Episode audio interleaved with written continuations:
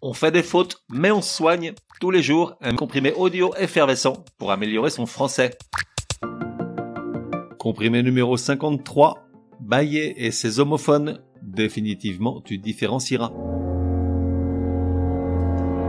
Allez hop, un petit homophone pour la route, je sais que tu aimes ça, ce sont les comprimés les plus consommés.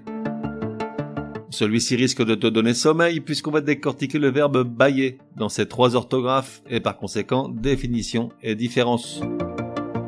Commençons par bailler, B-A-I-2-L-E-R, sans accent circonflexe sur le A. Un verbe très peu usité de nos jours. En vieux français, il voulait dire donner. De ce verbe ont découlé deux noms communs qui aujourd'hui conservent leur usage. D'un côté, bail, soit un contrat entre le propriétaire d'un bien et celui qui va en jouir moyennant rétribution, ou encore une longue période de temps, comme dans ça fait un bail, et de l'autre le mot bailleur, c'est-à-dire la personne qui donne un bien à bail.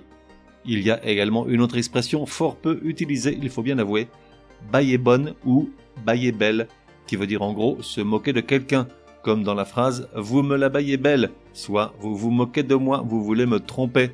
J'avoue, je viens de la découvrir, je ne l'avais jamais entendue jusqu'à présent, mais je la retiens, c'est très chic.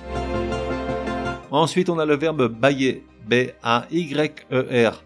C'est encore du vieux français, littéraire et surtout terriblement désuet. Ça voulait dire s'ouvrir, par exemple pour un vêtement ou une fleur, mais ça pouvait également s'utiliser pour illustrer quelqu'un demeurant la bouche ouverte dans une attitude passive d'étonnement ou d'admiration. Aujourd'hui, on utilise encore l'expression bailler au corneille pour parler de quelqu'un qui perd son temps à regarder en l'air niaisement. On pourrait également dire rêvasser, glander. Ça, c'était donc bailler, B-A-Y-E-R. Et enfin, on a bailler, B-A accent circonflexe I de L-E-R. Ça, c'est celui que tu préfères, bailler, ce geste qui consiste à ouvrir involontairement la bouche en aspirant, quand la fatigue te tombe dessus comme la misère sur le monde, lorsque tu es face à quelqu'un ou quelque chose qui t'ennuie profondément, ou encore lorsque la faim te guette, un geste que normalement tu accompagnes d'un autre, de la main, pour cacher à la vue d'autrui ta collection de plombage accumulé depuis des lustres.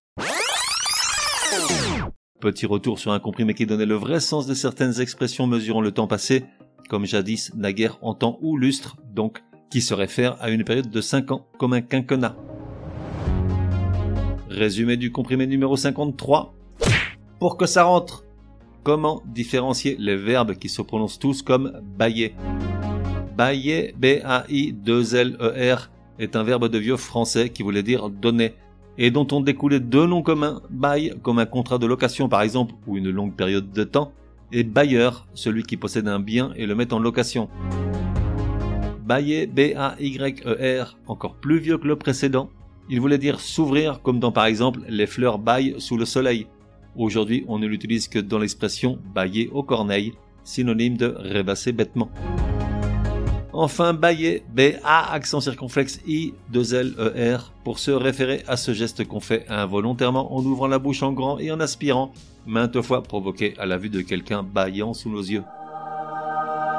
On fait des fautes, mais on soigne, te donne rendez-vous demain pour un nouveau comprimé super fastoche. N'oublie pas de t'abonner au podcast pour ne laisser passer aucun comprimé.